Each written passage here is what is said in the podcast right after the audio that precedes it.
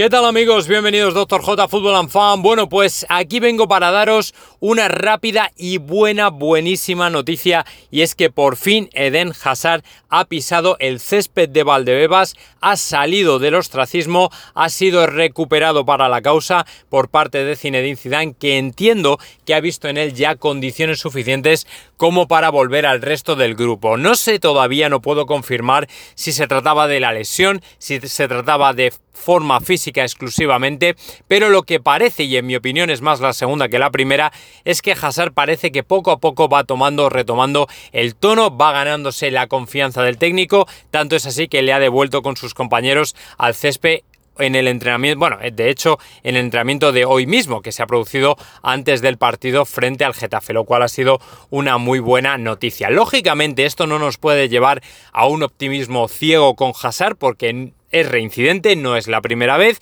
que pierde la forma y lógicamente hay que estar muy atentos a todo lo que pueda hacer durante la temporada. Además, tengo que deciros que muy probablemente el jugador no va a estar en Anoeta la próxima jornada. Es decir, cuando el Real Madrid debute en Liga el próximo domingo, probablemente Hazard no esté en el 11 titular y sí esté Vinicius, porque además no solo se lo habrá ganado, sino que además Eden Hazard no está ahora mismo para jugar ni partidos amistosos, ni partidos oficiales, ni ningún tipo de partido. Todavía le queda mucha, mucha, mucha preparación por delante y sobre todo a nivel psicológico para que él no sienta ningún miedo a la hora de enfrentar pues un, partido oficial a la hora de jugar con libertad, a la hora de jugar con soltura, que sabemos que es como mejor se desenvuelve. Si no conseguimos que Hazard supere esa barrera mental, esa barrera psicológica, amén de que por supuesto esté en la mejor forma física posible, evidentemente vamos a tener un problema. Es un jugador que en enero cumple 30 años, que se le echa la edad encima, que se ha comido una temporada en el Real Madrid que ha sido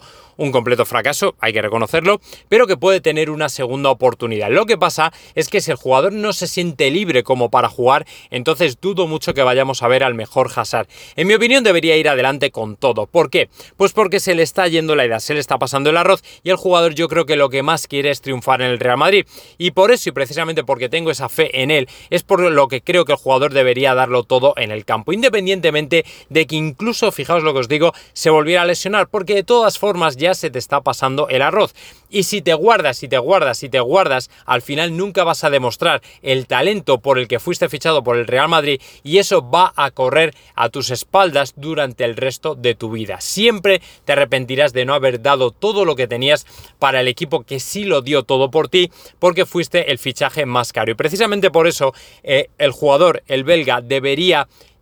eliminar cualquier tipo de barrera, obstáculo que se le ponga a nivel mental, miedo psicológico y decir yo lo voy a dar todo por el Real Madrid, lo voy a dar esta temporada, porque al fin y al cabo es así, es un todo o nada, es o ahora o nunca, es o vamos ya por ello o no vamos a ir nunca. Así que yo desde aquí le animo a que lo dé todo, a que lo entregue todo, a que se anime, que tire para adelante y desde luego desde el Real Madrid le estaremos apoyando todo lo más posible. Así que nada más, amigos, dadle like al vídeo si os gustó, comentad lo que queráis y por supuesto suscribiros a mi canal Dr. J Fútbol Fan.